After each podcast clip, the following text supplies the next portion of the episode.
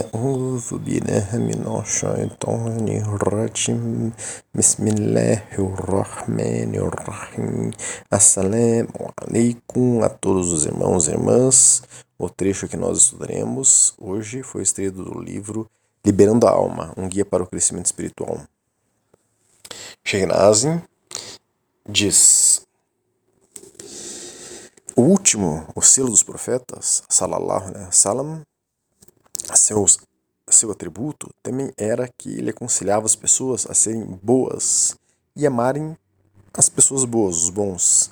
O atributo de sua nação é amar os bons e ser boa, e ser contra o mal e os demônios, os jins, porque eles são inimigos da humanidade, são inimigos das criaturas, são inimigos dos profetas e são inimigos de Allah Todo-Poderoso. E precisamos ser treinados nesse atributo. Porém, você deve ter tolerância. Nós temos estudos sobre tolerância. Quem quiser pode nos solicitar esse e todos os estudos que nós mencionarmos.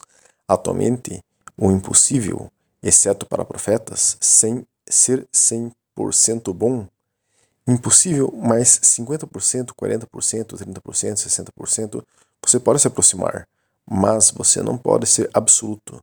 Até 1%, se você puder encontrá-lo, e se você possuir mais de 1% de bondade, você deve ser tolerante com as pessoas que têm menos do que você. Nós temos estudos sobre a bondade. Se você conseguir encontrar 1% de bondade, segure-a para aquela pessoa que está diante de ti. Ela pode melhorar, pode ser 2 ou 3% de bondade. Estamos pedindo por perfeição não estamos pedindo por uma vida animal, com comida, bebida e sexo apenas. Você é criado para a perfeição. Tudo nesse mundo foi criado para um propósito, para a sua perfeição. Tudo está ajudando você para a perfeição. Nós temos estudos sobre a perfeição possível homem. Portanto, devemos tentar melhorar. Não fique parado. Tente subir a escala da perfeição. Tente se aproximar. Tudo vai te ajudar. Então, como temos vários estudos sobre vários é, temas aqui mencionados nesse trecho de hoje, vamos focar em algo muito importante, mas que é feita muita confusão hoje em dia, principalmente pela internet. Foquemos nessa frase de Sheikh Ele diz: devemos ser contra o mal e os demônios, porque eles são inimigos da humanidade, inimigos das criaturas, dos profetas e de Allah Todo-Poderoso. É, então nós temos que ser contra os jins. O que estamos frisando aqui? devemos ser é, não estabelecemos relação com os jeans. Ninguém deve invocar jeans, achar que eles têm utilidade, fazer culto ou rito para eles não se deve. Isso não faz parte do Islã. Nenhum ser humano deveria fazer isso. E um muçulmano que fizer isso pode deixar de ser muçulmano por estar fazendo isso pois nós entramos no Islã com a Shahada. A Shahada diz: não há outro Deus senão o Deus. E Muhammad sallallahu alaihi wasallam é seu mensageiro. Então, o que temos que cuidar é que um muçulmano só pode prestar qualquer culto, rito ou adoração única e exclusivamente para Allah subhanahu wa ta'ala, Deus glorioso exaltado. Nós falamos isso na Shahada ao entrar no Islã é, é o desdobramento do La ilaha illallah, né? Então, se a pessoa cultuou, adorou ou fez qualquer rito para outra entidade, então a pessoa está negando essa frase. Não existe Deus senão Deus. Isso é, não existe nenhuma entidade digna de qualquer rito. Só Deus, Allah subhanahu wa ta'ala, é digna de rito. Nosso tema de hoje é esse: o erro de se ter qualquer rito para jeans espíritos, pessoas, profetas, etc. Então temos que ter claro isso dentro do Islã.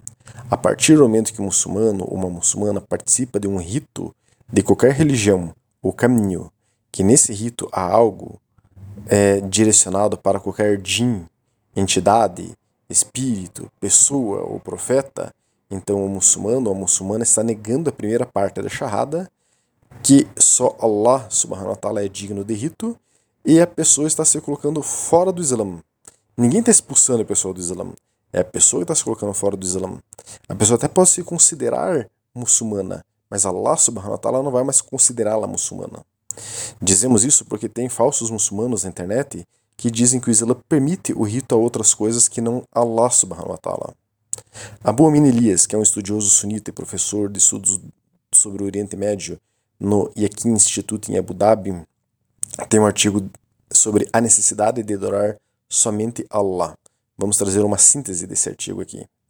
Ele diz: a religião do Islã é baseada no princípio central do monoteísmo, Tawhid, que significa adorar exclusivamente Allah e não adorar nada além dele. Não basta que os muçulmanos simplesmente acreditem no Criador Todo-Poderoso. Os idólatras árabes acreditavam que Allah era o Criador, mas cometiam idolatria ao adorar seus falsos deuses. Ao invés disso, é imperativo que todos os atos de adoração sejam direcionados a Allah, de acordo com a orientação da autêntica Sunna de seu profeta, sallallahu alaihi wasallam. O mandamento de adorar somente Allah é recitado pelos muçulmanos várias vezes ao dia, na Surah Al-Fatiha, um capítulo conhecido como o fundamento do livro, que é o, a sura da abertura do Corão, né? e que deve ser recitado em todas as orações rituais. Só a ti adoramos, só a ti pedimos ajuda, quer dizer, só a ti, Allah, adoramos. Né? Sura Al-Fatiha é Sura 1, aí é 5.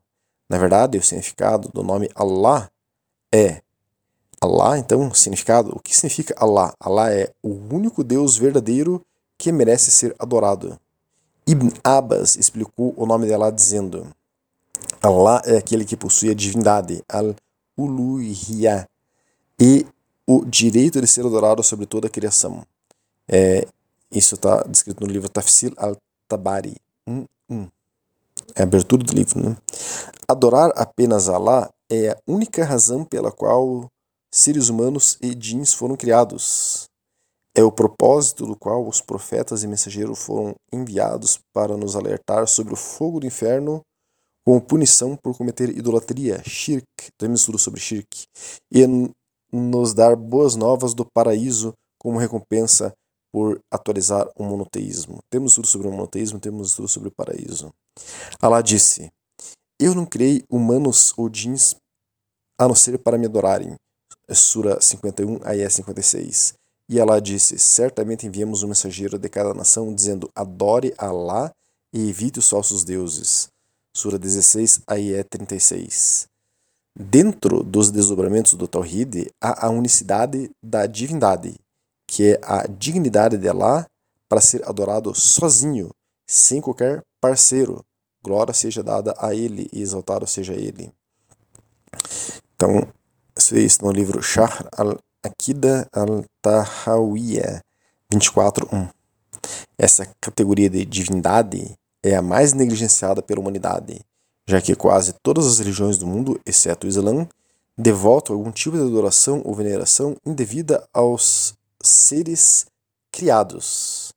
Essa falsa adoração deles é chamada de fazer parceria com Allah, ou associar algo ou alguém a Allah, isso é cometer idolatria com ele. A idolatria é a base de todo o mal no mundo. Assim como o monoteísmo é a base de todo o bem no mundo. Um ser humano que comete idolatria desvia-se do propósito para o qual foi criado, e é em nome de religiões e ideologias idólatras que grande matança, corrupção e maldade são esperadas sobre a terra. O Alcorão diz: Em verdade, Allah não perdoa a idolatria cometida contra ele, mas ele perdoa o que é menos do que isso para quem ele quer. Quem comete idolatria com Allah cometeu o mais tremendo pecado. Sura 4, Ayé 48.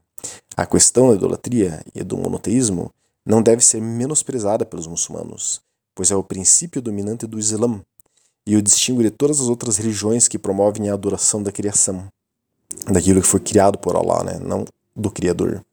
Então, o Todo-Poderoso deixou claro que se o mensageiro, salallahu alaihi wasallam, perguntasse aos idólatras quem é Deus, os idólatras diriam que é Allah Todo-Poderoso. Isso indica que é, destinatário, os destinatários deste discurso reconheciam e afirmavam que é Allah o Deus, mas eles disseram que sua adoração aos ídolos os aproximavam de Allah e esses eram seus intercessores junto a Allah. Assim, os idólatras afirmavam que Allah é o Senhor de todas as coisas, seu mestre, seu criador, mas isso não os salvou do castigo de Allah, pois não foi, pois não foi emparelhado com a afirmação de que não há nada digno de adoração além de Allah. E ninguém merece ser adorado senão ele. E que Muhammad é seu mensageiro. Portanto, os politeístas de Meca afirmavam o senhorio de Allah, mas isso não os impediu de cair na idolatria. Eles foram considerados por Allah como idólatras, porque se recusaram a adorar Allah somente. Ao invés disso, eles adoravam algumas vezes e outras vezes adoravam falsos deuses e em outras ocasiões até rezavam apenas para Allah se estivesse em perigo, mas depois rezavam para esses outros deuses ou pediam coisas para esses outros deuses. Os incrédulos acreditavam que seus ídolos eram intercessores e favorecidos por Allah. Muitos seres humanos rejeitam, rejeitaram seus mensageiros enviados por Allah subhanahu wa ta'ala ao longo dos tempos apenas porque eles os ordenaram a adorar somente Allah e abandonar suas tradições herdadas. É, Katadé comentou: a fé deles era esta. Você não encontraria um deles, mas ele, eles diriam a você que Allah é seu Senhor, que o criou e o sustentou, mas eles eram idólatras em sua adoração. É, livro Tafsir al-Tabari 1206. Não é suficiente para os muçulmanos acreditarem que Allah é o Senhor e adorá-lo, até que eles também rejeitem todos os objetos e seres criados por Allah que são adorados além dele. Em suma, a religião do Islã é baseada na adoração de Allah sozinho, sem parceiros. Não é suficiente para as pessoas alcançarem a salvação se acreditarem no Criador, mas adorá-lo junto com outros seres criados. Então, se a pessoa acredita que existe um único Deus, isso não leva a pessoa à salvação. Se ela estiver é, em paralelo a isso, é, adorando a outros não ser Allah. Esta era a fé dos politeístas de Meca, a quem Allah repetidamente condenou como idólatras em seu livro, embora às vezes o adorassem e orassem a ele. Então assim encerra-se essa síntese desse artigo. Então, irmãos e irmãs, não aceitem que alguém lhes diga que podem invocar uma entidade e que pelo fato de vocês acreditarem em um Deus único, isso já faz de vocês monoteístas. Para o Islã, a partir do momento que você invoca, cria um rito, um culto ou uma adoração a qualquer entidade, objeto, pessoa, profeta, você já não é mais um muçulmano uma muçulmana. Você está sendo debaixo do guarda-chuva do Islã. O Islã protege os muçulmanos e as muçulmanas é, em relação ou contra os jeans. Muitos falam: ah, minha vida está muito ruim, sou sofrendo interferência de jeans, eles estão fazendo isso, isso e aquilo. Então nós temos a rukia, que é a ciência para proteção, proteção contra jeans. Nós temos estudos sobre rukia. Mas a rukia protege se você estiver debaixo desse guarda-chuva chamado Islã. Se você saiu é, desse guarda-chuva, você vai se molhar. Você ficará vulnerável aos jeans, a shaitan, às influências maléficas. Algumas pessoas ficam voltando ao Islã e saindo, voltando e saindo, e não se dão conta que assim estão totalmente desprotegidas. E depois não entendem por que suas vidas estão desabando. Basicamente, para se proteger dos jeans, não participe e não faça nenhum culto que invoque algo ou alguém que não seja unicamente Allah subhanahu wa ta'ala. Não participe de rito nenhum destinado a qualquer coisa que não seja Allah subhanahu wa ta'ala. Não use mantras, palavras que não sejam de adoração a Allah subhanahu wa ta'ala.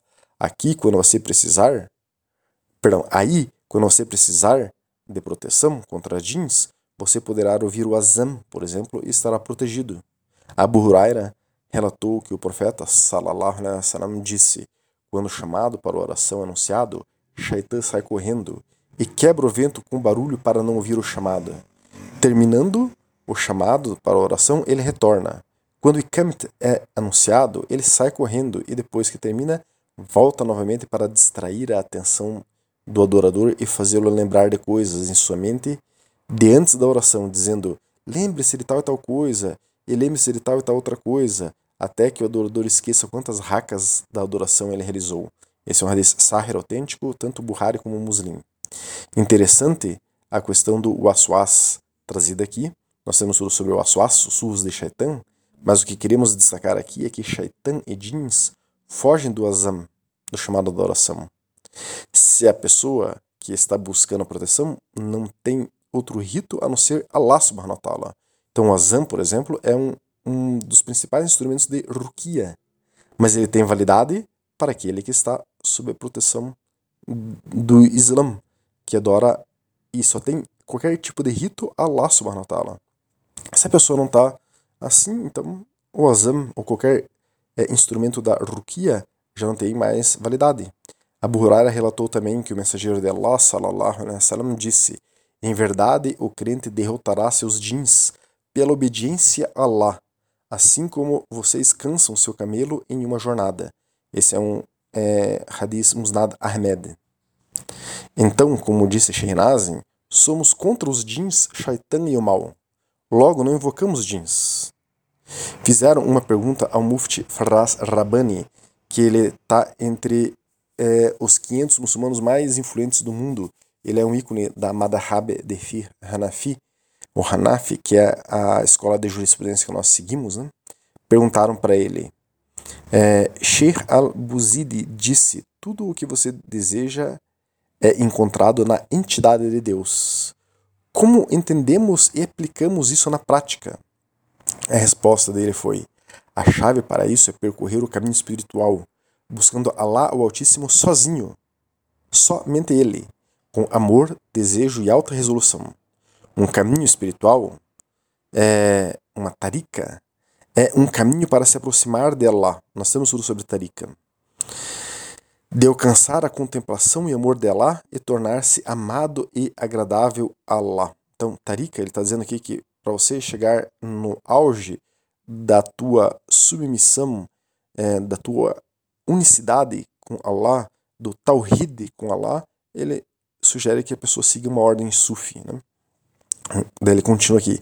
Um verdadeiro caminho espiritual, quer dizer, uma verdadeira ordem sufi, inculca imã, fé, e taqwa, consciência, confiança de Allah, em Allah.